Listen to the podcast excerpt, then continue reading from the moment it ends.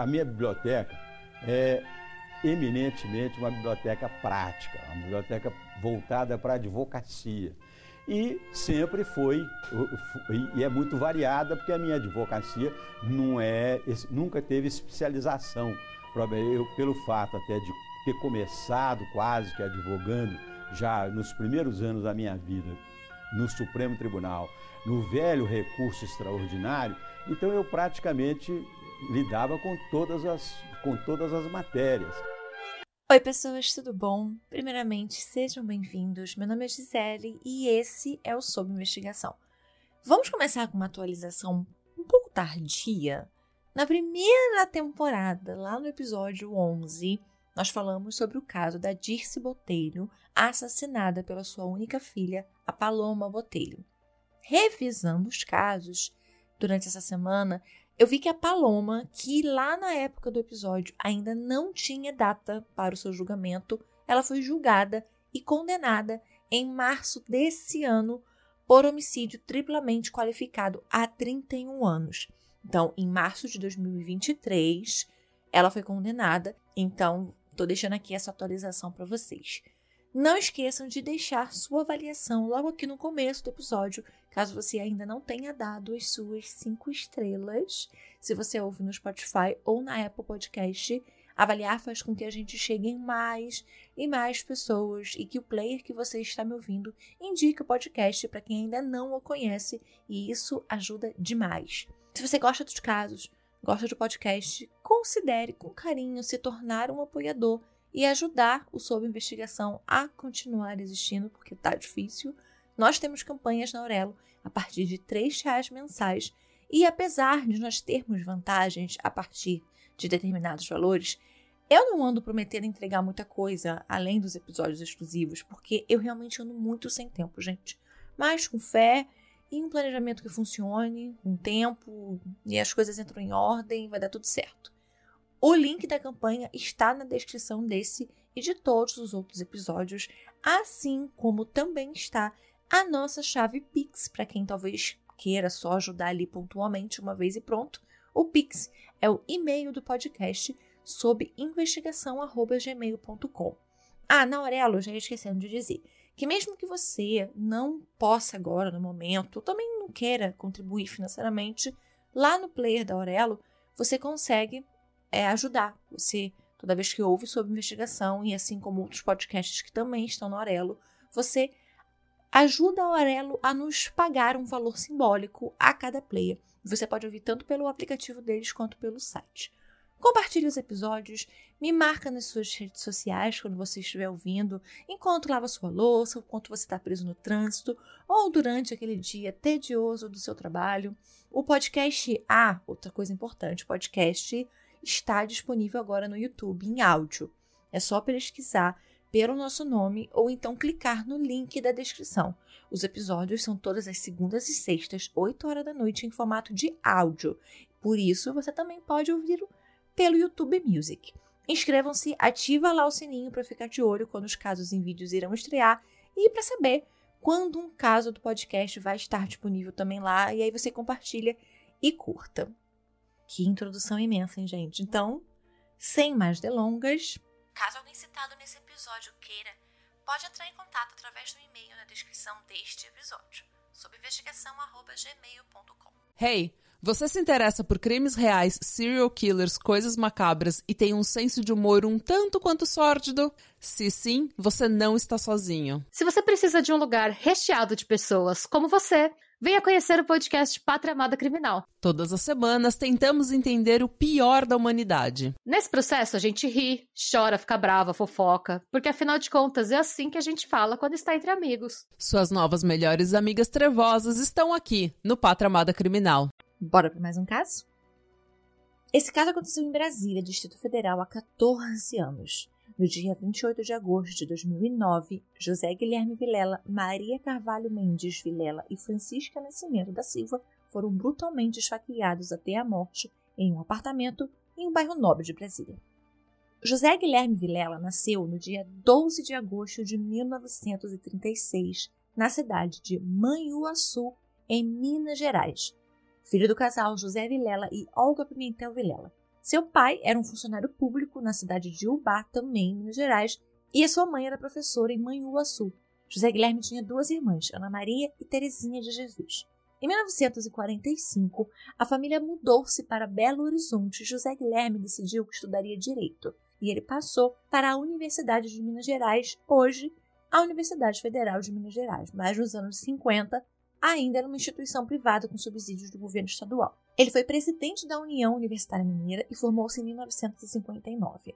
Brasília estava recém-inaugurada em 1960, quando José Guilherme decidiu ir morar na nova capital do país. Ele conseguiu um emprego como advogado no escritório, na época, ministro do Supremo Tribunal Federal, Vitor Nunes Leal, que foi aposentado compulsoriamente pelo AI-5.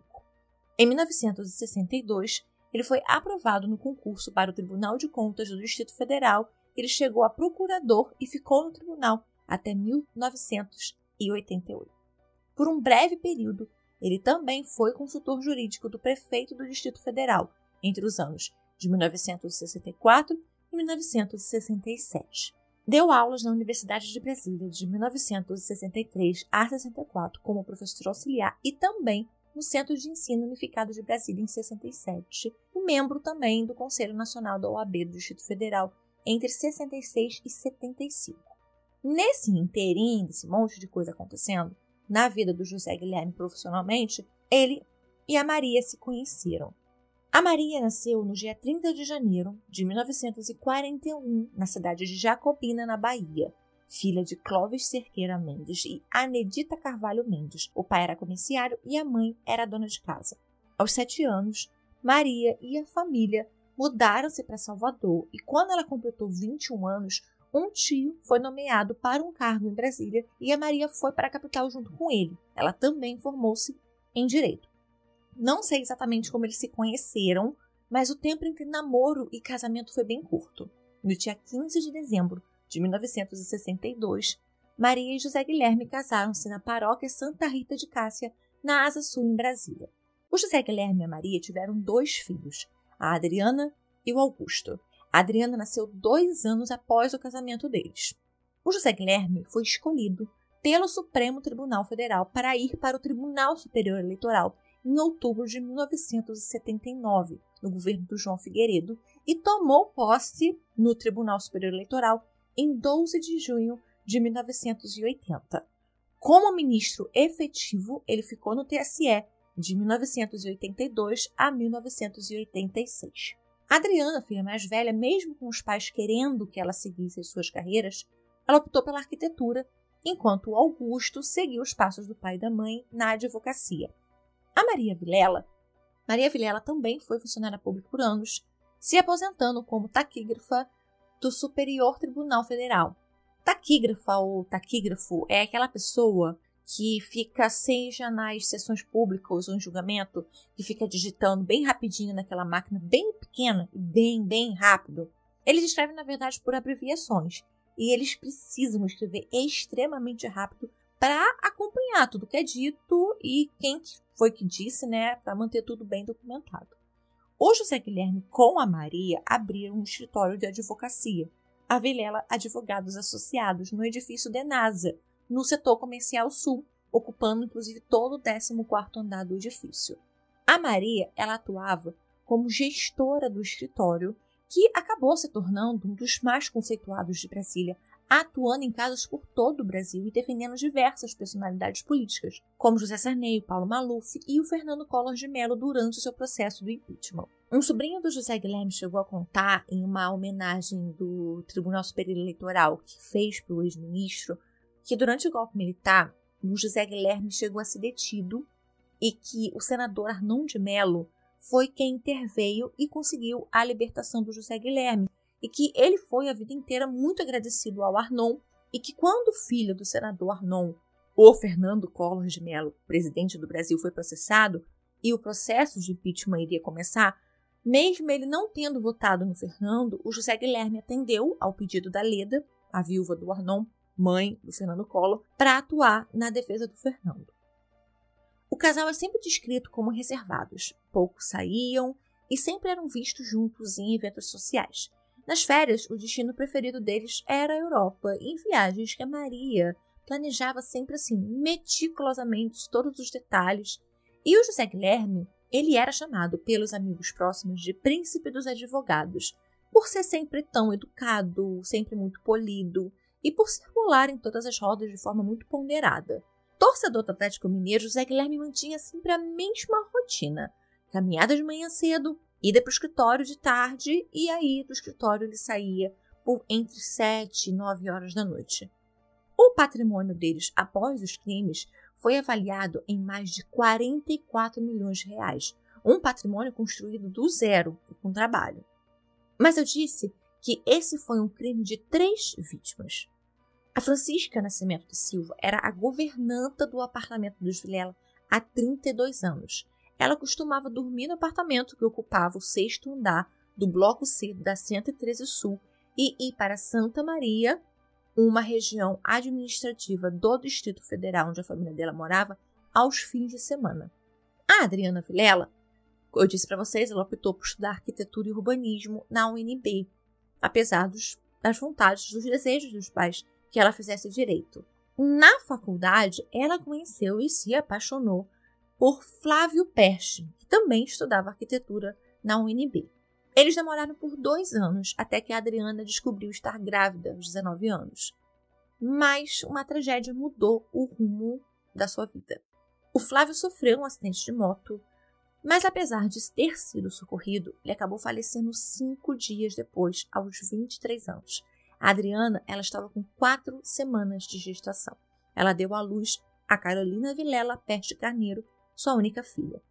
Em 1987, ela se formou e a sua formação acadêmica sempre foi voltada para a arquitetura sustentável, um assunto que era até ali nos anos 90 bem novo, mas que ela já estava bem sintonizada. Ela fez mestrado na UNB em Desenvolvimento Sustentável, trabalhou como estagiária na Empresa Brasileira de Planejamento de Transportes, também trabalhou para o governo do Distrito Federal e em empresas de arquitetura, mas ela nunca ficava muito tempo em alguma empresa. O relacionamento dela com os pais, principalmente com a mãe, era muito turbulento. Donas de personalidades muito fortes e também muito parecidas, elas constantemente se desentendiam. Apesar de não morar mais com os pais, a Adriana ainda mantinha um laço financeiro com eles. Segundo o Ministério Público, a Adriana recebia dos pais uma mesada de R$ 8.500 por mês. Diversas cartas e e-mails trocados entre Adriana e a mãe, encontrados em buscas posteriores, confirmam que sim, havia essa dependência financeira e também tinham vários pedidos de Adriana por pagamentos, é, pedidos de dinheiro, e discussões. Em uma dessas cartas, a Maria escreve, aspas, Adriana, a nossa paciência se esgotou. Espero que de hoje em diante você não pegue no telefone para faltar ao respeito com quem quer que seja, principalmente conosco. Você não é obrigada a conviver conosco, portanto, se não pode nos tratar com o respeito que temos direito, evite nos dirigir a palavra toda hora. Estamos cansados dos seus destemperos se você sofre de agressividade compulsiva, procure tratamento adequado, porque isso está lhe fazendo muito mal. Nós precisamos de tranquilidade para trabalhar e nos virar com dinheiro para atender às necessidades, principalmente as suas. Não se esqueça que o respeito é a base das relações humanas e os pais têm direito a ele. A nossa casa é de pessoas honradas. Pela nossa conduta, somos pessoas respeitadas no nosso meio social. Há alguma coisa errada com você. Quem se dirige aos pais dessa maneira não merece ser tido como filho. Já lhe demos muitas oportunidades, mas você não soube aproveitar nenhuma. Hoje me arrependo das coisas que fiz para você. As pessoas que por motivo ou outro não sabem respeitar seus semelhantes, mais cedo ou mais tarde serão excluídas do convívio social pela família e depois pela sociedade. Fecha aspas. Porém, nem só cartas ríspidas e cheias de mágoas foram encontradas diversos e-mails e bilhetes com confidências, preocupações, conversas amenas também foram encontradas. Como essa, por exemplo. A Maria, nesse caso aqui, está se referindo a Adriana como Nana. Abre aspas. Nana querida, seu sucesso é nossa alegria.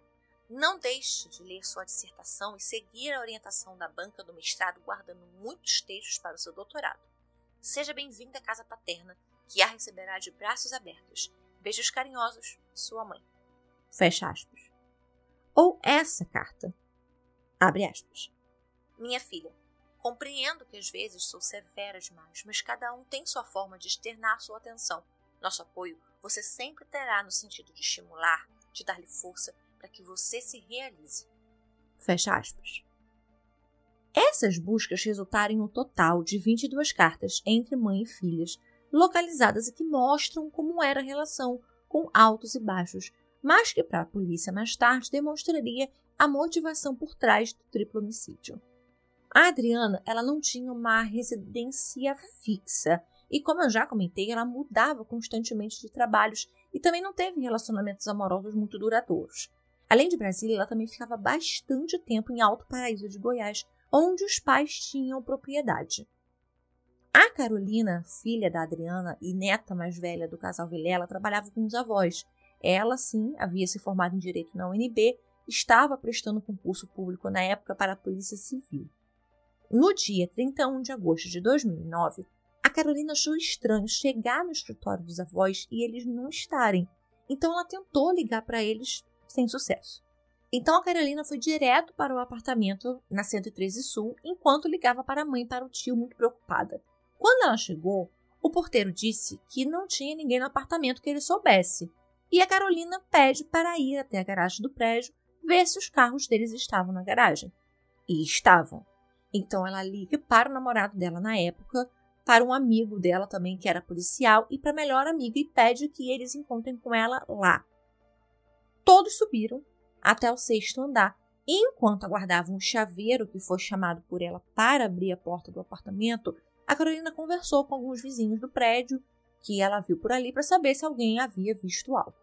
O chaveiro abriu a porta e foram o namorado dela e esse amigo que entraram no apartamento. Ao entrarem, eles encontraram três corpos lá dentro, que já estavam em um avançado estado de putrefação. O namorado levou a Carolina para o elevador, desceu com ela e contou que os seus avós estavam mortos. O João Guilherme foi assassinado com 38 facadas, a Maria com 12 e a Francisca com 23 facadas. E aí a polícia é chamada. Os corpos de Francisca e do José Guilherme estavam na cozinha e o da Maria estava no quarto do casal perto do closet, que era a única área da casa mexida. O caso foi para os cuidados da primeira delegacia da Asa Sul, liderada pela delegada Marta Vargas. A Marta Geni Vargas Moraes, ela era delegada da delegacia em maior evidência de Brasília. Quando o crime da 113 Sul aconteceu, o nome da Marta era avultado para a vaga de diretora da Polícia Civil e também como possível candidata a deputada pelo Distrito Federal. A diretoria da Polícia Civil nunca foi ocupada por uma mulher, então a indicação dela era algo inédito e que se acreditava que abriria portas para mais mulheres em posições de chefia na Polícia Civil. O caso ficou 90 dias na primeira delegacia, sem que nada novo acontecesse. A Marta dava entrevistas, falava do caso, alegava que tinha umas quatro linhas de investigação, mas ainda não se sabia claramente nem se o crime era um latrocínio ou se eram homicídios. Então a pressão da imprensa crescia e começou a crescer. Afinal de contas, um ex-ministro do TSE havia sido esfaqueado até a morte e não se sabia quem tinha feito aquilo. As vítimas receberam a maior parte das estocadas quando elas já estavam no chão. Não tinha marca de defesa. O apartamento não tinha sido arrombado. Não se sabia de alguém estar tá ali e estar tá recebendo uma ameaça. Eles não tinham inimigos. Então, o que, que tinha acontecido? As câmeras do prédio não gravavam as imagens, e além de nada ter sido gravado, ninguém viu nada, nem ouviu nada, nem sabia de nada. O caso seria repassado para uma delegacia especializada quando a Marta convocou jornalistas com uma novidade. Os assassinos foram descobertos. E é aí que o caso tem o seu primeiro plot twist para dizer no mínimo bizarro.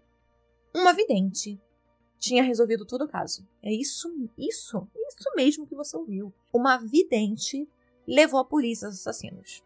Segundo a denúncia do Ministério Público, que eu vou explicar melhor mais para frente, a vidente Rosa Maria Jaques ligou para a delegacia, falou com a Marta e contou que os assassinos estavam escondidos. E ela deu até o endereço: Rua 17, Chácara 500, Lote 6, Vila São José, Vicente Pires, Distrito Federal. E que lá, nesse endereço, a polícia encontraria as chaves do apartamento dos Vilela. Chaves que seriam de uma das vítimas. E a vidente alegava que essas informações chegaram a ela através do José Guilherme.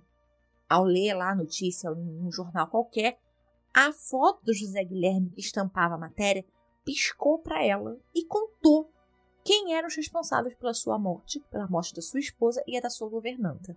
Essa foi a história contada para a imprensa. O que aconteceu foi o seguinte: no dia 31 de outubro de 2009, a Rosa Maria e o seu marido, João Tocheto, apareceram na delegacia, na sala da delegada Marta, alegando saberem quem cometeu o crime da 113 Sul através dos seus poderes mediúnicos. Os dois foram levados até o apartamento dos Vilela e lá a Rosa começou a dizer que estava tendo visões e que ela estava vendo os assassinatos pelos olhos de quem os matou e que sabia onde ele estava e que podia levar a polícia até lá. E aí foi todo mundo para esse endereço em Vicente Pires, que eu falei para vocês, que era a casa do Cláudio José de Azevedo Brandão. Guarda esse nome. A Rosa mostrou a casa, mas alertou a polícia de que eles só poderiam entrar naquela casa depois de alguns dias, que eles precisavam esperar. E eles esperaram. A equipe foi embora e só voltaram no dia 3 de novembro de 2009.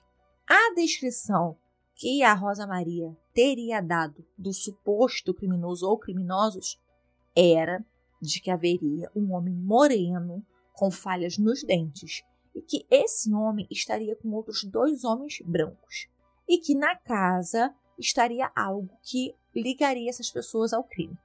Então, os policiais foram lá em Vicente Pires no dia 3, só que disseram não ter encontrado nada, mas levaram Cláudio para a delegacia para, para uma oitiva. Né? O Cláudio diz o quê? Não sabia de nada. Não sabia de nada, a busca também não encontrou nada, ele foi liberado. Só que parece que a esposa dele, a Gláucia, contou que a polícia deveria procurar dois amigos e vizinhos deles, porque quando a polícia apareceu lá, eles fugiram eram o Alex Peterson e o Ramil Jalal. Segura esses nomes. Já dei três nomes para vocês. Cláudio José de Azevedo Brandão, Alex Peterson, Ramil Jalal. A equipe da primeira delegacia, então, foi para casa do Alex e lá eles encontraram um molho de chaves em um chaveiro de uma empresa que ele trabalhava. E aí o que, que aconteceu? A delegada, Marta, e um agente da polícia, chamado José Augusto Alves, encontraram esse molho. E nesse molho encontraram também a chave do apartamento que pertencia ao José Guilherme. Então, a chave da vítima, José Guilherme, estava no molho de chaves do Alex. A delegada fez o que então? Ela solicitou a prisão temporária do Ramil, do Cláudio e do Alex e ela foi deferida. No dia 11 de novembro, o Alex Peterson acabou confessando que a chave era dele e que o Cláudio é que tinha dado a chave. Mas antes de seguir aqui, vamos entender primeiro quem é Rosa Maria Jaques, né? Porque do nada contei para vocês de uma vidente. Então vamos explicar aqui quem é Rosa Maria Jaques. A Rosa Maria, os relatos dela, a história dela, a narrativa dela, é de que a sua primeira experiência com o sobrenatural foi aos seis anos e que a partir daí nunca mais parou. Na década de 70, ali quando ela estava por volta dos 20 anos, ela começou a dar consultas, né, e receber para dar essas consultas sobrenaturais. Ela e o marido era tipo um, uma Lorraine e Ed Warren brasileiro, sabe? Eles vendiam serviços de clarividência, expulsão de espírito, adivinhação do futuro. O conceito é ser um casal como esse, né? Que faz é, é, conversa com o espírito, faz sessões, fala com quem está morto, essas coisas. E a Rosa, ela era uma vidente conhecida. E em Brasília havia quem procurasse esse tipo de serviço, como, por exemplo, alguém que nós já citamos aqui, ele mesmo, o Fernando Collor de Mello. O ex-presidente Collor, ele utilizava sempre os serviços da famosa Mãe Diná. Só que não era só da Mãe Diná que ele tinha como vidente. O que se diz, não vou dizer que é verdade, porque não sei, né? Mas o que se diz, o que eu já li, é que ele utilizou de várias videntes durante o seu mandato e bem na época do processo eleitoral, né, do pedido de impeachment, pelo que se diz, ele também se consultou com a Rosa Maria. Como caso do crime da 113 Sul estava em evidência e envolvia alguém que também tinha prestado serviços ao Collor, que era o José Guilherme, a Rosa Maria se inseriu na investigação e ela se inseriu mesmo. O caso acabou indo realmente para a Corvida em dezembro de 2009. A Corvida é a coordenação de crimes contra a vida, então é como se fosse uma delegacia especializada em homicídio. Quando o caso chegou lá na Corvida, sob os cuidados da delegada Mabel de Faria, acontece a segunda reviravolta do caso inteiro. Aí muda tudo. Acontece que a Polícia Civil abriu uma investigação interna contra a delegada Marta Vargas em relação à condução do crime da 113 Sul. Os presos que estavam presos temporariamente, o que eu falei para vocês, segurar o nome, o Alex, o Ramil e o Cláudio, eles começaram a contar que foram torturados e que foram obrigados a confessarem algo que não era verdade. As investigações internas descobriram que o Alex e o Ramil só tinham se conhecido cinco dias antes da busca na casa do Alex. Então, eles não teriam nem como terem planejado um latrocínio, porque eles nem ao menos se conheciam ou conheciam pessoas em comum. E aí, nos e-mails da delegada, foram localizados dezenas de trocas de e-mails e informações entre ela, Rosa e João. E não só informações, como também fotos, até pedidos de passagens aéreas e conversas sobre entrevistas. E ainda mais, a chave, a tal chave que seria do apartamento dos Vilela, era mesmo do apartamento dos Vilela. Só que não era uma chave perdida. Na perícia feita dois dias depois dos crimes, aquela chave foi apreendida pelo Instituto de Criminalística mas alguém não colocou as chaves como evidência e armazenou. Então, as fotos das chaves estavam no laudo, só que as provas não estavam armazenadas no local correto. O tempo todo elas ficaram com a Marta e com o agente José Augusto. Isso segundo a denúncia do Ministério Público, que eu vou deixar para vocês na íntegra lá nas fontes, para vocês verem foi requisitado uma perícia e essa perícia comprovou que a chave das fotos do laudo do perito eram as mesmas chaves encontradas no molho. Tá? E depois eu vou deixar para vocês tá, a foto da perícia para vocês enxergarem, são iguais. Quer dizer, as chaves foram recolhidas do local do crime no dia 1 de setembro, no dia da perícia, mas só foram inseridas como evidências em novembro de 2009, como tendo sido as encontradas na casa do Alex Peterson. Vocês entenderam o que eles fizeram? Eles plantaram provas. Lembram que tanto o Alex quanto o Ramil, a esposa do Cláudio lá, disse que eles teriam fugido da polícia? Bem, o que aconteceu de fato? Os dois tinham sido já presos ou acusados, não fica muito claro isso. Mas eles tinham tido envolvimento com crimes. Um estava pagando a lei da Maria da Penha e o outro tinha sido acusado de furto. E isso teria motivado que eles realmente se escondessem quando viram a polícia. Só que nenhum deles tinha mandado de prisão ou deviam algo para a justiça. Tinham lá pagado a pena deles, já estava tudo certo o kit com a justiça.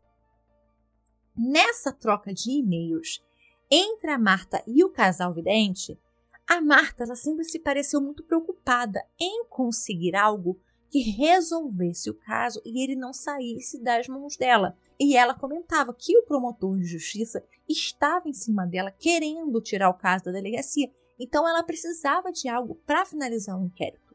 Ela chegou a enviar as fotos dos três homens para a Rosa, que depois iria, em oitivas posteriores, identificá-los.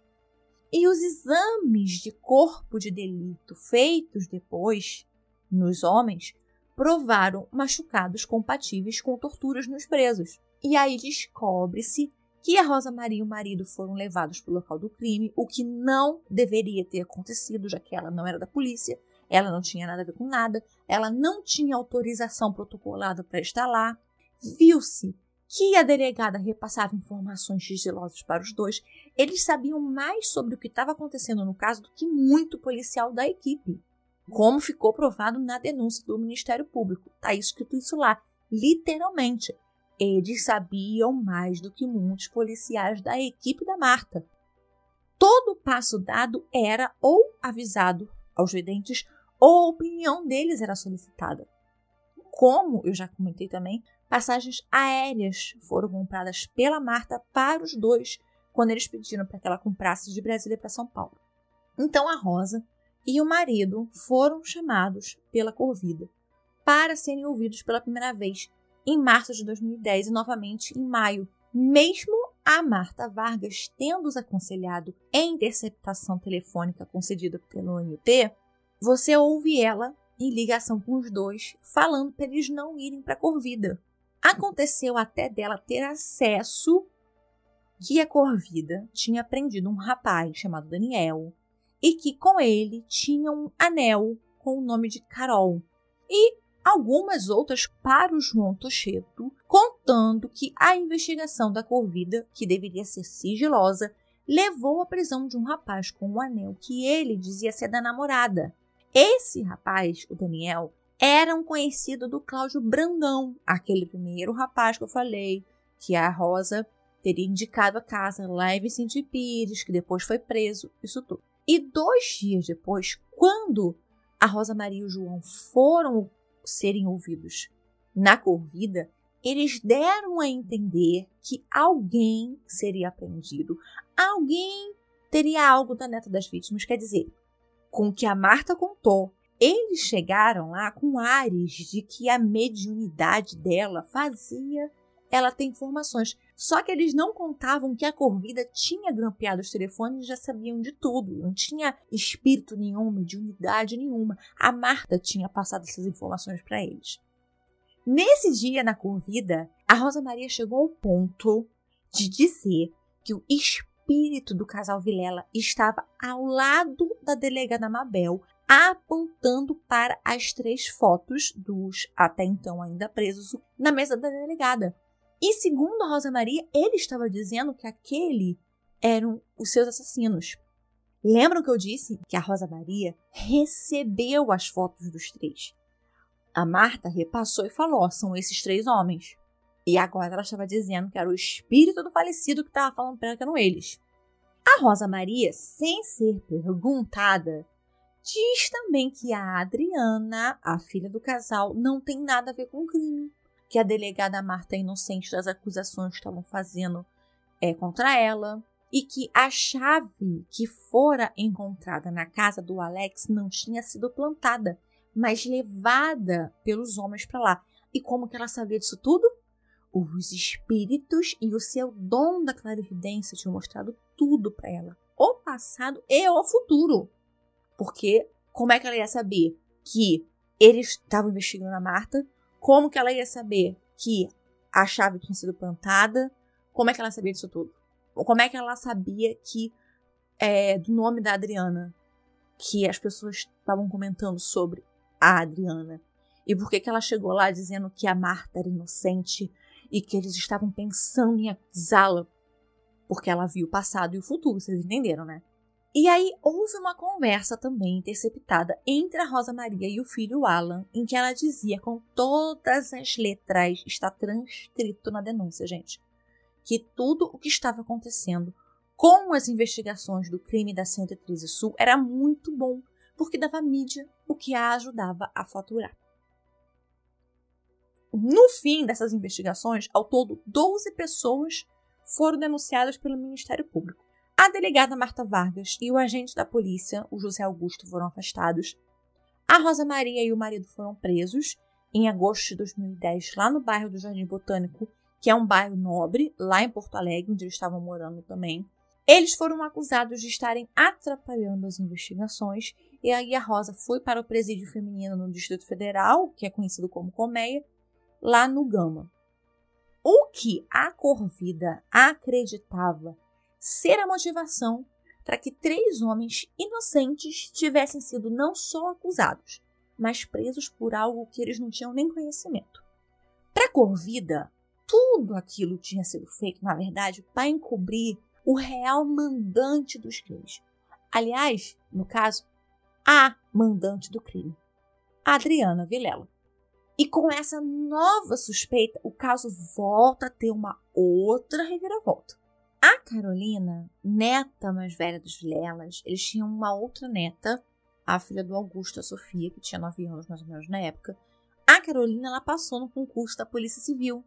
Eu lembro que eu comentei, né, que ela estava prestando o concurso, ela passou.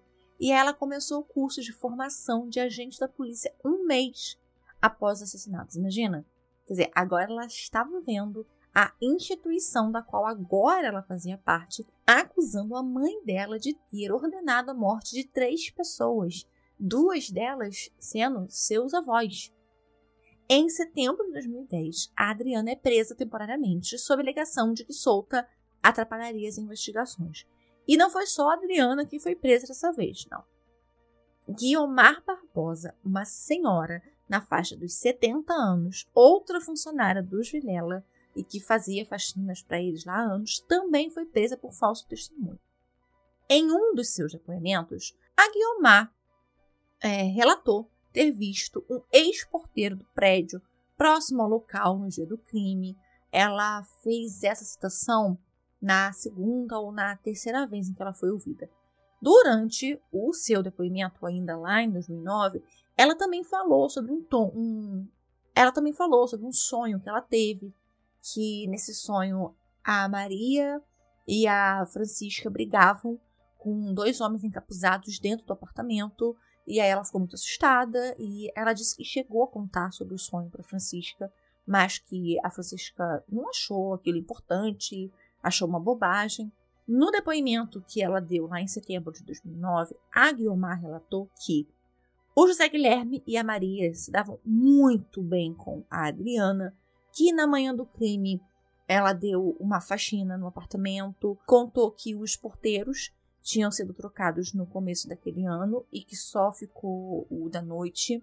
No segundo depoimento, ela lembrou do Denir, do pintor, e o Denis, naquele dia 28, tinha ido lá duas vezes para fazer alguns reparos e que a Francisca depois deu para ele 100 reais. A Guiomar ainda deu um terceiro depoimento, né? E aí nesse ela fala que a Francisca tinha emprestado um dinheiro para o Leonardo, que era o porteiro, que não trabalhava mais no prédio, e que aí sim ela fala que viu algumas discussões entre a Adriana e a Maria, mas que desde junho de 2009 elas estavam se entendendo e pareciam muito próximas.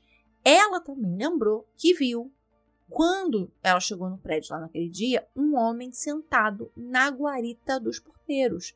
E o Marcos, o porteiro, estava lá, mas o outro homem que aparecia com o Leonardo, o ex-porteiro, mas que ela não sabia ao certo, porque quando ela olhou para ele, ele baixou a cabeça e foi pro quartinho dos porteiros. Então, ela achava que parecia com o Leonardo, mas ela não tinha certeza de que era ou não o Leonardo. Uma semana depois de presa, a Guiomar foi liberada através de um habeas corpus. O pintor que costumava fazer nesses trabalhos nas casas do José Guilherme da Maria, que é o Denis da Silva, contou né, para a família que o que ele lembrava era ter ouvido algo de um dos porteiros do prédio, algo que na época ele achou um pouco estranho, que era um comentário sobre como os Vilela deveriam ter uns 300 apartamentos de tanto boleto de PTU que chegava. Então a Adriana pediu para que o Denis fosse intimado pela polícia para dizer o que ele lembrou sobre esse tal porteiro. E o porteiro era o Leonardo. O Marcos, o porteiro, né, que a Guiomar citou, também foi ouvido pela polícia e sobre Leonardo, ele falou que depois da demissão, eles nunca mais se viram. Além dessa confusão de prisões e de confissões e de investigações, sai a história de como a Marta e a Rosa Maria chegaram no Cláudio José de Azevedo, aquele, falei para vocês guardarem o nome, né? Aquele que a Rosa Maria parou na frente da casa dele e apontou, falou para eles esperarem um pouco para entrarem. Isso tudo. O nome dele tinha sido dado por um preso chamado José Ailton, conhecido por Brechó. Cláudio e esse José Ailton acho que estiveram presos juntos e aí, esse José Ailton deu o nome do Cláudio. O interessante é que o José Ailton era filho da Guiomar. Vocês entenderam toda a trama, né? A Adriana, eu disse para vocês, ficou presa. Ela ficou três semanas presa no presídio feminino. Passado exatamente um ano do triplo assassinato, agora a gente vai um pouquinho para frente, mas calma que eu vou voltar. Quando fez um ano do triplo assassinato, a Adriana ainda estava presa, né? Porque ela já foi presa em 2010, né? Então, quando ela ainda estava presa, eles, a polícia levou ela até o apartamento dos pais para fazer um exame de confronto de impressões digitais. O papiloscopista Rodrigo Menezes de Barros, do Instituto de Identificação da Polícia Civil do Distrito Federal, foi realizar com ela uma perícia experimental em uma impressão palmar que a polícia acreditava ser da Adriana e que estava em uma porta do armário do escritório. Era uma análise morfométrica de impressões papilares em função do tempo. Era esse o nome do, do tal do teste.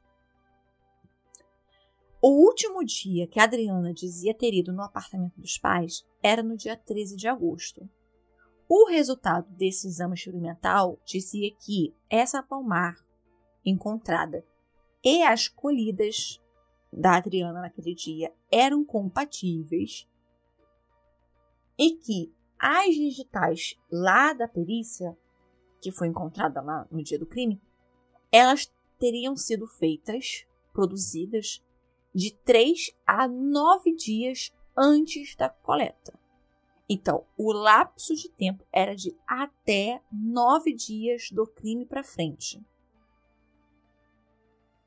Quando foi no começo de outubro de 2010, o presidente do Tribunal do Júri, o juiz Sandoval Gomes de Oliveira, aceitou a denúncia contra a Adriana. Enquanto tudo isso acontecia, na oitava delegacia em Brasília, a delegacia da delegada Débora Menezes, um detento, outro detento apareceu. E esse detento deu o nome, outro nome, um outro detento deu um outro nome, de quem seria o responsável pelo crime da 113 Sul. Era o Leonardo Campos Alves, que era o ex-porteiro do prédio dos Vilela. De novo, o nome do Leonardo aparecendo. Esse detento que passou o nome ele era companheiro de cela do Dantas Conceição Alves, que também era um outro filho, mas não da Guilmar, não. Não, era filho da Guilmar, não, gente. Esse era filho do Leonardo. Vamos recapitular, porque eu sei que é confuso. Teve um preso que deu o nome do Cláudio, e esse preso era filho da Guilmar. Depois apareceu um outro preso que estava com o filho do Leonardo e deu o nome dele como, como o assassino. Depois, depois foi dito que o nome do Leonardo também poderia ter aparecido em grampos telefônicos de uma operação é, da polícia que estava investigando uma chacina. Só que como esses grampos tinham sido feitos de forma ilegal, aí surgiu essa história toda da delegação para tornar o nome mais crível. O que acontece é que realmente tiveram dois presos dando dois nomes diferentes para o, o mesmo crime, para assassinos diferentes do mesmo crime.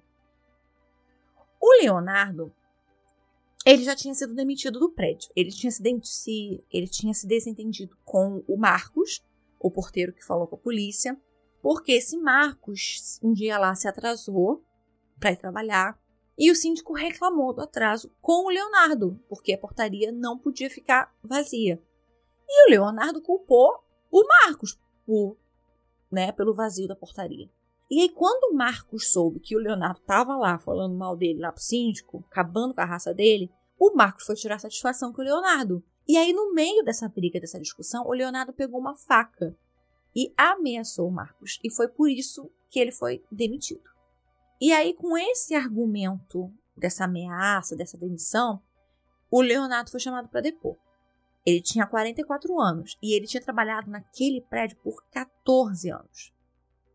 Em 2009, que foi quando o crime aconteceu, o Leonardo já não trabalhava no prédio há dois anos.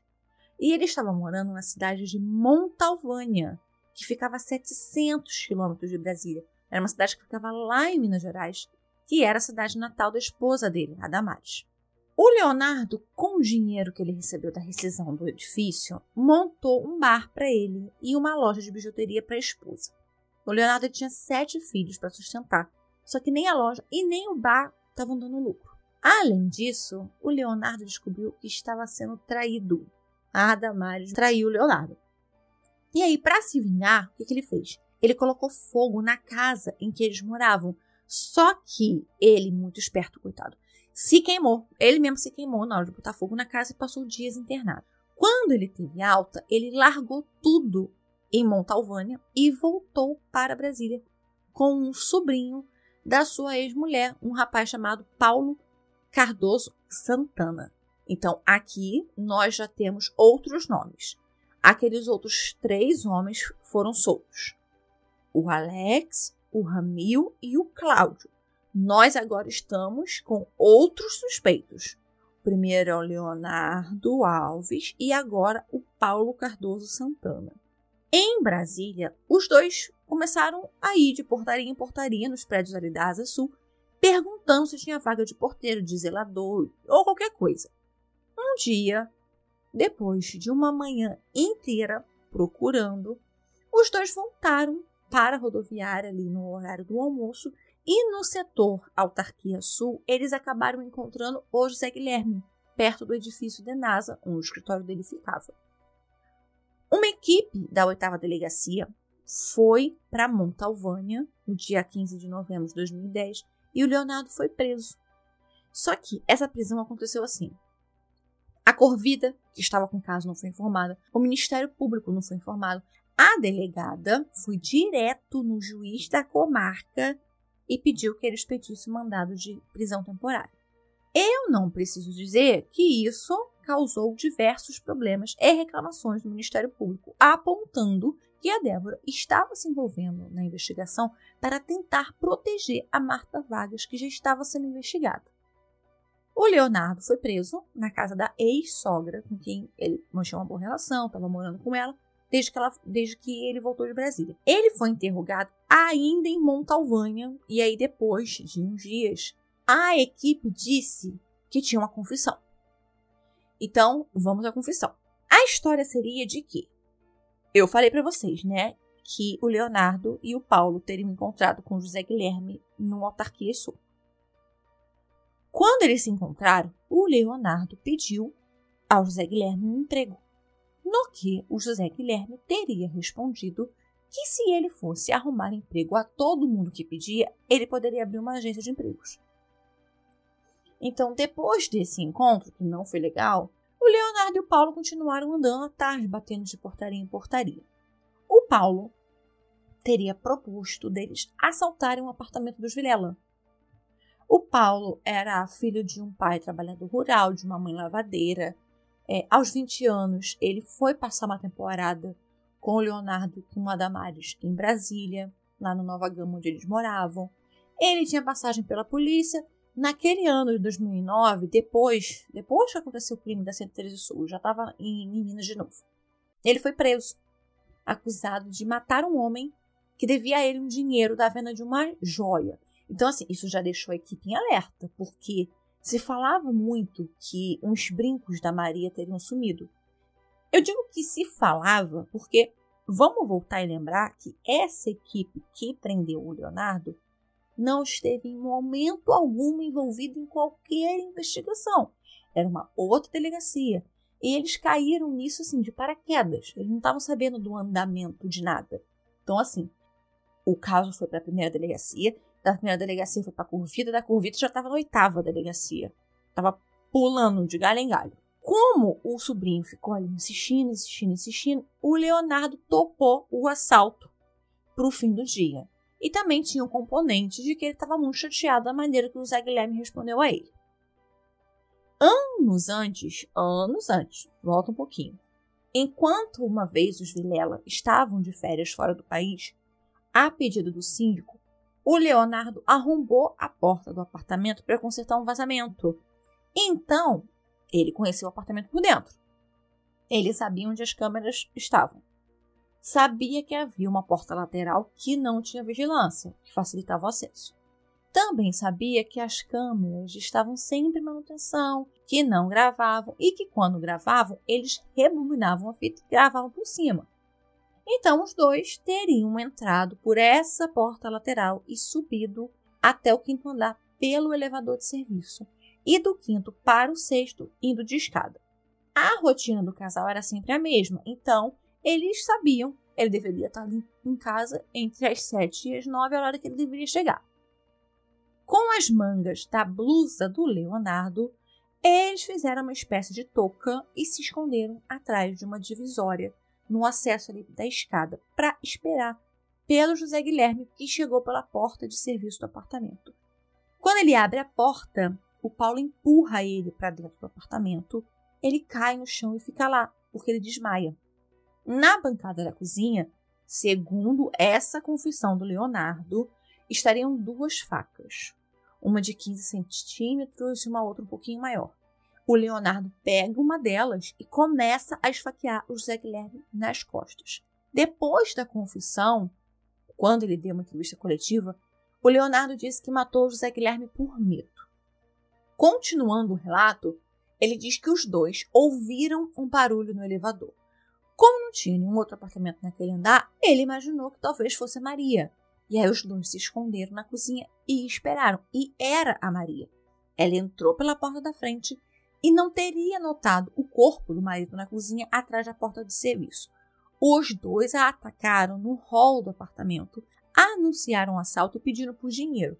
Ela tentou correr para o closet, mas o Paulo a alcançou e a esfaqueou em uma das costelas. Ferida, eles a levaram até o closet e ela deu a eles diversas joias. E aí, em um fundo falso, havia três cartas de uísque com 27 mil dólares que ela deu para eles, além de 600 reais que ela tinha na carteira. Eles pegaram aquilo tudo, os 27 mil dólares mais os 600 reais, puseram dentro de uma mochila.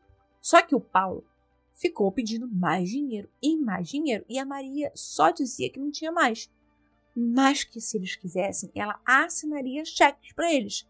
E o Paulo começou a se irritar, se irritar, avançou nela e começou as estocadas com a faca no peito dela. E aí ela caiu no chão no corredor. Quando os dois iam sair do apartamento pela porta de serviço, deram de cara com a Francisca chegando. E aí eles mandaram que ela se deitasse no chão e os dois a esfaquearam até a morte. Até esse ponto, tanto a confissão do Leonardo quanto a de Paulo, que também confessou, mas confessou um pouco depois, não tem muitas divergências. O que fica diferente é a partir daí.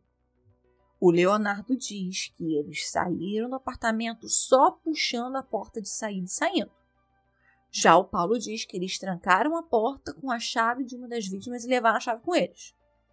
Só que o apartamento foi aberto por um chaveiro, porque estava trancado. E aí já tinha a história da chave plantada. O Leonardo diz que as facas ficaram lá na cena do crime. O Paulo diz que eles a levaram e jogaram no rio Poçãozinho em Montalvânia. Lá na cena tinha uma faca, uma faca de 15 centímetros. Mas a criminalística não pôde determinar a presença de DNA dela, não pôde conseguir também tirar impressão digitais. Ao saírem do prédio, o Leonardo e o Paulo foram para a rodoviária, jogaram as roupas que eles usavam fora colocaram outras roupas novas e foram embora de Brasília, voltaram para Montalvânia. E aí, depois de toda essa confissão, aparentemente cheia de detalhes, os dois são encaminhados para Brasília e começam a desmentir tudo que eles disseram. Foram três versões dadas somente pelo Leonardo. Na quarta versão dele, tudo que ele sabia do crime foi através de um irmão, que foi abordado na rua por cinco homens com um envelope. E dentro desse envelope estava a confissão completa para que o Leonardo decorasse. E alguns dias depois desse encontro, os mesmos homens que ele não sabia quem eram voltaram e deram para ele joias e dinheiro. No quinto depoimento, a Adriana Vilela é apontada pelo Leonardo como a mandante do crime. Ela ligou para ele em Minas e ofereceu para ele 10 mil dólares para que ele só forjasse um assalto. E aí, meu filho, daí para frente foi só para trás. O advogado do Paulo, o Fabrício Dornelas, diz que a delegada Mabel, responsável pelo caso lá na Corvida, aconselhou o cliente dele a dizer que alguém encomendou o crime para que a pena dele fosse menor. O Geraldo Flávio, também um advogado lá de Montalvânia, contou que uma mulher se aproximou dele na delegacia da cidade e que, achando que ele, naquele momento, era o advogado do Paulo, falou com ele que seria interessante se ele conversasse com o cliente, que seria, na cabeça dela, o cliente dele seria o Paulo, de assumir um crime de mando, porque seria uma pena muito melhor que o latrocínio. Só que o Geraldo estava na delegacia para ver um outro detento.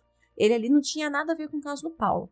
E, na verdade, o Fabrício mesmo, Dornelas, estava defendendo o Paulo lá na cidade, só que no crime do assassinato, lá naquele do dinheiro da joia. O Fabrício Dornelas contou numa entrevista que ele deu para o podcast do Metrópolis, que é voltado para o crime da 113 Sul, vocês podem buscar ele está disponível, acho que em todos os agregadores de áudio. É muito bom podcast. E aí ele contou para o jornalista do Metrópolis que ligaram para casa dele um dia pedindo para que ele fosse até a delegacia no fim da tarde, que um policial de Brasília queria falar com ele sobre o Paulo. E era a segunda equipe de Brasília que chegava na cidade, que era a equipe da Corvida. E que ao chegar lá, uma mulher, que ele não sabia se era a delegada Mabel ou não, uma mulher disse que o Paulo estava negando que alguém tivesse mandado ele e o Leonardo lá em Brasília. E eles estavam chamando ele lá para que, como advogado do Paulo, ele explicasse que para ele era vantajoso pagar por crime de homicídio ao invés do de latrocínio, porque a pena base do homicídio é de 6 a 20 anos. O de latrocínio, que é um crime patrimonial, é hediondo. Então a pena já começa com 20 anos e vai até 30 anos. Então a pena base é bem mais alta. Claro que no crime de homicídio, eu estou falando para vocês, a pena base de homicídio simples. Existem todas as qualificadoras. Mas ela, ela começa com 6 anos. A do latrocínio, por ser um crime, um crime patrimonial, ela começa com 20 anos. Então é muito pior, né? Dias depois da prisão do Leonardo, uma carta que estava enterrada, enrolada no fundo de uma fossa dentro de um isopor, é localizada no terreno de um morador de Montalvânia. Era a casa de Neilor Teixeira, um agricultor, ex-cunhado do Leonardo e tio do Paulo. Não fica muito claro para gente como essa carta foi descoberta ou como ela chegou na polícia. Na carta, o Neylor escreveu que Leonardo o chamou, chamou Neylor, em fevereiro de 2009 para matar um casal e que Leonardo disse que a filha do casal pagaria pelo serviço, que era em Brasília. Esse Neylor já era suspeito de um outro homicídio na cidade. Parece que alguns moradores achavam ele uma pessoa agressiva, uma pessoa estranha. Ele já tinha sido preso, já tinha ameaçado o prefeito, assim, ele tinha um histórico muito turbulento também. Porém, o Neylor, porém, o Neylor, depois do crime e do Leonardo voltar para Montalvânia, parece que sofreu uma emboscada. E alguém, não se sabe quem, ele também diz que não viu, atirou nele três vezes. Ele não foi atingido, mas o que ele disse é que depois do crime ele começou a receber ameaças. E essa foi a razão dele ter escrito a carta e enterrado ela, porque caso acontecesse alguma coisa com ele, saberiam quem poderia ter sido. O furo na história dele era a linha do tempo, porque quando ele fala que Leonardo o chamou, ele narra que Leonardo estava morando ainda em Brasília, mas não era verdade. O Leonardo já tinha sido demitido há muito tempo e já estava morando em Montalvânia. Então, com mais essa pessoa inserida na história desse crime, porque já não tinham poucos. E aí entrou mais uma. O Leonardo muda a versão dele de novo. Já era a sexta, sétima, a oitava. E aí ele introduz um outro personagem. Como se já não tivessem bastante, né? O Leonardo conta que com ele e o Paulo tinha um outro homem, Francisco Marlon Barros Aguiar, um rapaz de 22 anos, morador de Brasília, que trabalhava como entregador de gás no mercadinho do pai. E nessa nova versão, quem cometeu os assassinatos foram Paulo e o Francisco, porque ele mesmo, Leonardo, só ajudou. Mas ele não matou ninguém. O Francisco Marlon foi preso e negou a participação. Ele disse que sim, conhecia o Leonardo, mas ele conhecia do bairro em que eles moravam, do mercadinho que o pai dele tinha, porque o Leonardo ia sempre lá fazer compra, ia comprar um gás, mas era só isso. Eles não eram amigos, não tinham intimidade, eram só conhecidos. Mas Francisco foi outro que, por fim, confessou ser o terceiro homem da cena do crime. Então ele já era o sexto homem que confessava esse crime. Porque nós, os outros três que tinham sido presos injustamente também tinham confessado, né? Vamos lembrar. Então já eram seis confissões em todo esse caso, até agora. Os julgamentos dos quatro indiciados, que eram o Leonardo, o Paulo, o Francisco Marlon e a Adriana, foi marcado para acontecer em 2013. Três deles estavam presos, mas a Adriana não. Um pouco após ser solta, no período ali em que ela ficou detida em 2010, a Adriana recebeu a sua metade da herança dos pais e mudou-se para o apartamento que a família tinha no Leblon. Tem, né, no caso, no Leblon, que é um bairro aqui na zona sul do Rio, um dos mais ricos, com padrão de vida e a renda per capita mais, mais alta aqui do Rio de Janeiro. E o seu advogado de defesa, o renomadíssimo criminalista Antônio Carlos de Almeida Castro, conhecido como Cacai, vinha interpondo recursos que mantiveram a Adriana em liberdade e adiou seu julgamento até 2019. O Ministério Público defendia a tese acusatória de que, no dia 28 de agosto de 2009, a Adriana Vilela, cansada das brigas com os pais e também motivada pelo desejo de obter para si o mais rápido possível o dinheiro dos pais, ordenou que os três homens, o Leonardo, o Paulo e o Francisco, os matassem naquele dia. Às três horas da tarde, José Guilherme e a Maria se encontraram no escritório. Há uma gravação em vídeo da Maria deixando o escritório às 5 horas da tarde e indo para o salão de beleza. O José Guilherme deixa o trabalho às 7 da noite. Se calcula que ele deve ter chegado em casa por volta das 7h30, 7h50. E a Maria chegou um pouco tempo depois. As três vítimas foram surpreendidas e assassinadas. O período da morte, né, o horário da morte, para eles, para o Ministério Público, varia entre 5 da tarde e 8, 8 e pouca da noite. Em troca da morte dos pais, a Adriana teria oferecido 60 mil para o Leonardo e 10 mil para o Francisco. E a governanta Francisca teria morrido por estar no lugar errado na hora errada. No dia 10 de dezembro de 2013, o julgamento de três dias de Leonardo e do Francisco começou. Ambos alegavam inocência e que as suas confissões foram baseadas em torturas e em ameaças. O Leonardo acabou condenado a 60 anos em regime fechado por três homicídios qualificados mais furto qualificado. O Francisco foi condenado a 55 anos em regime fechado também por três homicídios e furto qualificados. O julgamento do Paulo foi ocorrer no dia 5 de dezembro de 2016. Ele foi acusado de homicídio triplamente qualificado e, no caso da Francisca, por homicídio duplamente qualificado. Ele acabou condenado a 62 anos e um mês.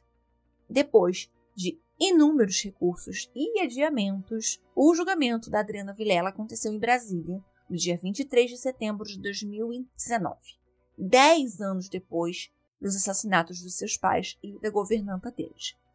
Foi o julgamento, até agora, o mais longo da história do Distrito Federal. Foram dez dias de tribunal de júri. Os promotores foram Maurício Miranda e Marcelo Borges Leite.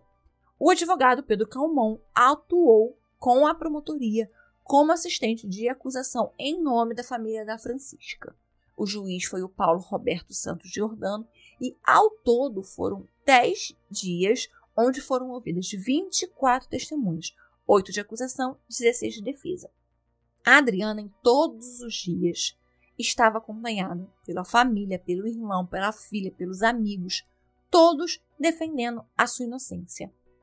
A defesa ficou, como eu já contei para vocês, com o Antônio Carlos de Almeida Castro, o Cacai, e também pelo advogado Marcelo Turbay.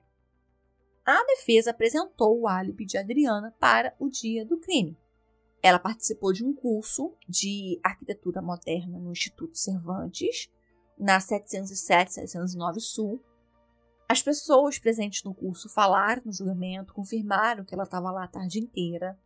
Ela faz algumas ligações, que também é comprovada por é, listas da empresa de telefonia, né?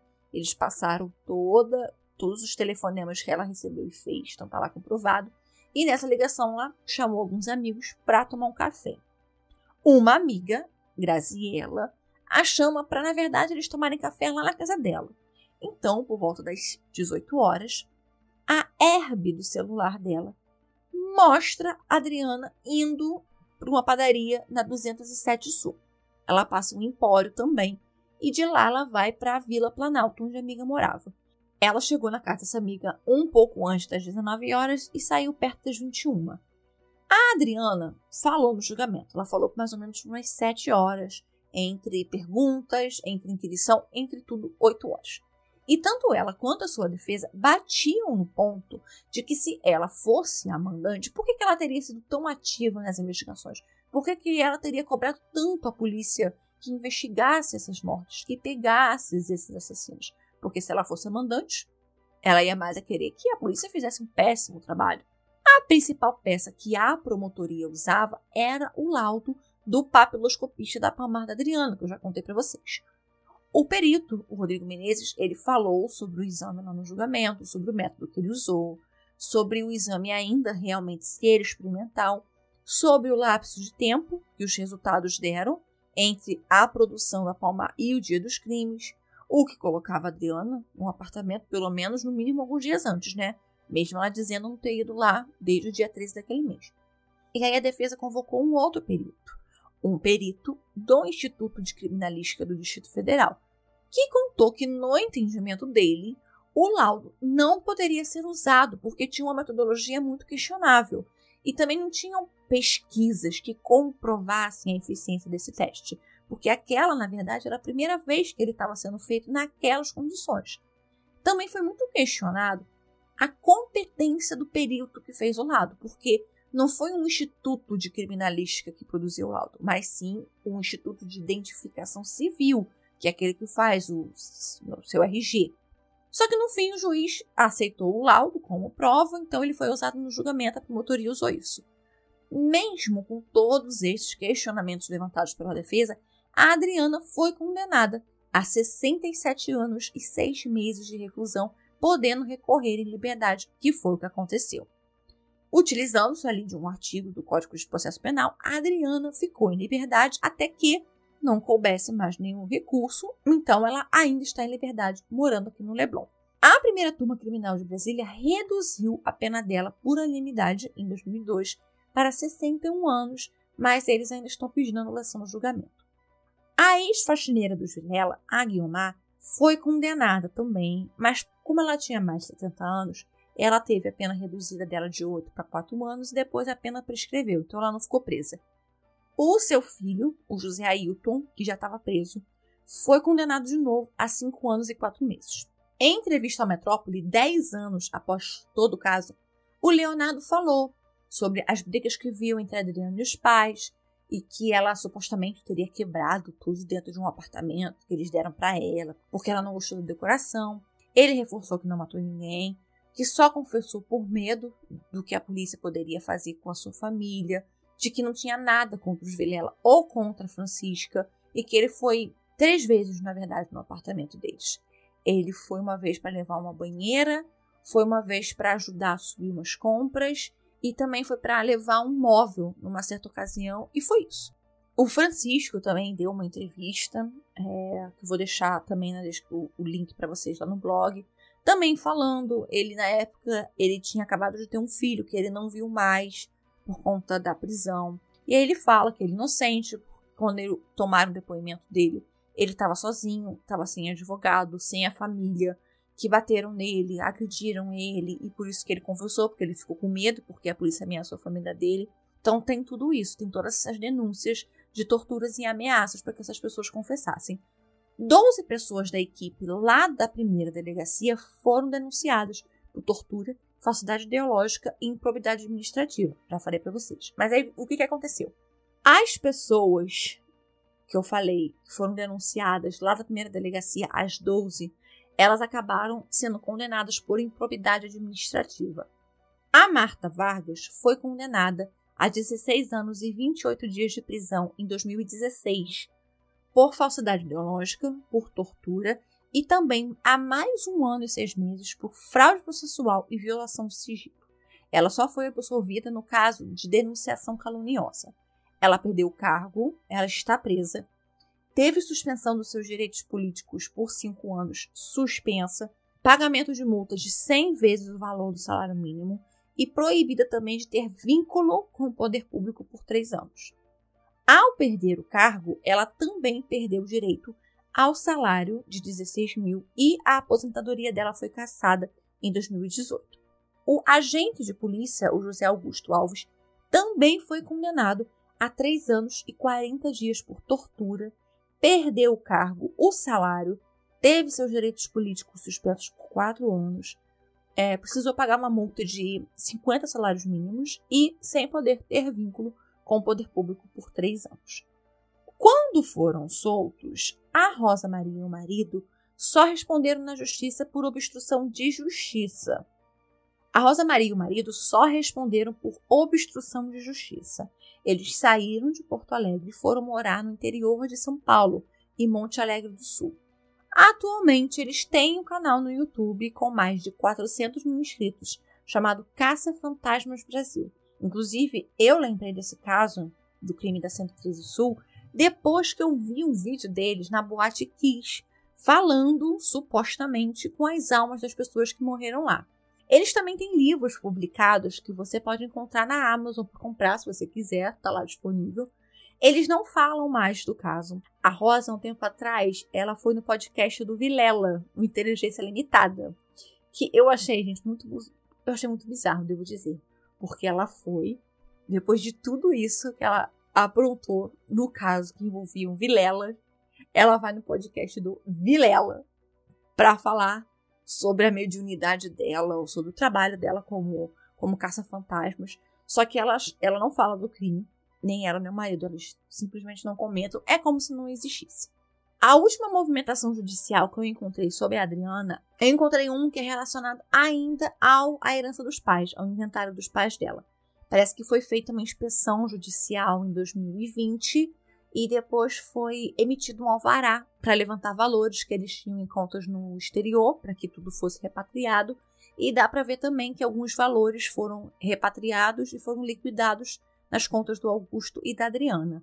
Também havia um processo relacionado ao escritório de advocacia no edifício de NASA, que foi fechado, mas o condomínio entrou na justiça comprando valores que não tinham sido pagos Parece que a Adriana pagou as parcelas das salas que por herança ficaram com ela, mas o irmão não pagou as dele, e aí essas unidades acabaram sendo leiloadas, cada unidade mais ou menos por 320 mil reais. Parece que ele estava devendo mais ou menos 77 mil reais em, em multas, em condomínios não pagos, coisa assim. Então elas foram leiloadas e posso estar enganada, mas pelo que eu entendi, Cada unidade foi leiloada por 320 mil reais, mas pode ser que tenham sido as duas leiloadas por 320 mil reais. Esse foi o episódio de hoje. O roteiro desse caso e as fontes de pesquisa vocês poderão encontrar no nosso blog. O link vai estar aqui na descrição.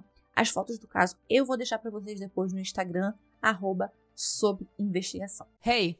Você se interessa por crimes reais, serial killers, coisas macabras e tem um senso de humor um tanto quanto sórdido? Se sim, você não está sozinho. Se você precisa de um lugar recheado de pessoas como você, Venha conhecer o podcast Pátria Amada Criminal. Todas as semanas tentamos entender o pior da humanidade. Nesse processo a gente ri, chora, fica brava, fofoca, porque afinal de contas é assim que a gente fala quando está entre amigos. Suas novas melhores amigas trevosas estão aqui no Pátria Amada Criminal.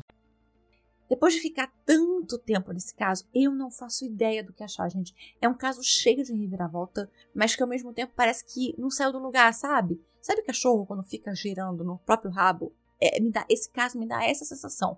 Eu não tenho nem certeza, além da única certeza que eu tenho de que o crime foi mal investigado, eu não tenho nem certeza de quem matou o Vilela e quem matou a Francisca. Porque assim, vamos lá. Matar alguém com tantas facadas me soa como algo muito pessoal, motivado pelo ódio mesmo. Não tem sinal de rompimento de obstáculo, que é um arrombamento. Não tem sinal de defesa. Ninguém ouviu nada.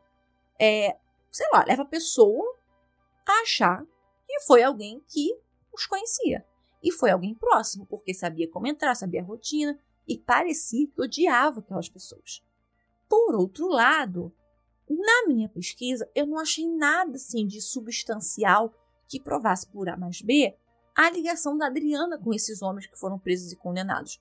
Claro que eu não tive acesso ao processo criminal, mas nas fontes eu não vi prova de depósito em nome deles, ou dela sacando quantias para pagá-los, ou ligações, e-mails, mensagens, nada assim que me provasse que ela os conhecia, que ela planejou tudo aquilo com eles, sabe? E com tanta invenção, tanta mentira, é evidente para cá, evidente para lá, é espírito que fala, é acusação falsa que teve e foi provado que teve, que nesse caso aqui, sem sombra de dúvidas, foi provado que teve, foi plantação de prova, foi é, confissão feita sob tortura, é, mentira no processo, várias coisas. Então fica muito difícil você acreditar que seja a Corvida ou seja a oitava delegacia fizeram um trabalho né, com, com alguma lisura, com algum realmente um bom trabalho depois de tudo isso que aconteceu. Porque são coisas, né? A pessoa fala de um anel, porque a vidente, inclusive, é verdade, a vidente, nos e-mails que ela troca com a delegada, ela fala de um anel. E aí, do nada, aparece um cara que é amigo de um outro que tem um anel com o nome da menina. Aí aparece uma chave. Sabe? Aí aparece uma palmar, aparece uma digital, aparece não sei o que. Aí um, um preso do nada delata um. É, e aí um outro delata outro, sabe? Então, assim, são, é, são muitas coisas que parecem muita coincidência, sabe? E coincidência demais deixa a gente desconfiada. Mas eu quero saber, na verdade, de você. Qual a sua opinião sobre todo esse caso? Porque é um caso confuso, gente. Eu sei que é confuso. E eu juro que eu tentei o meu melhor para que não ficasse tão confuso assim. O que, que você acha? A Adriana Vilela mandou ou não mandou matar os pais? Vejo vocês em breve. Beijos!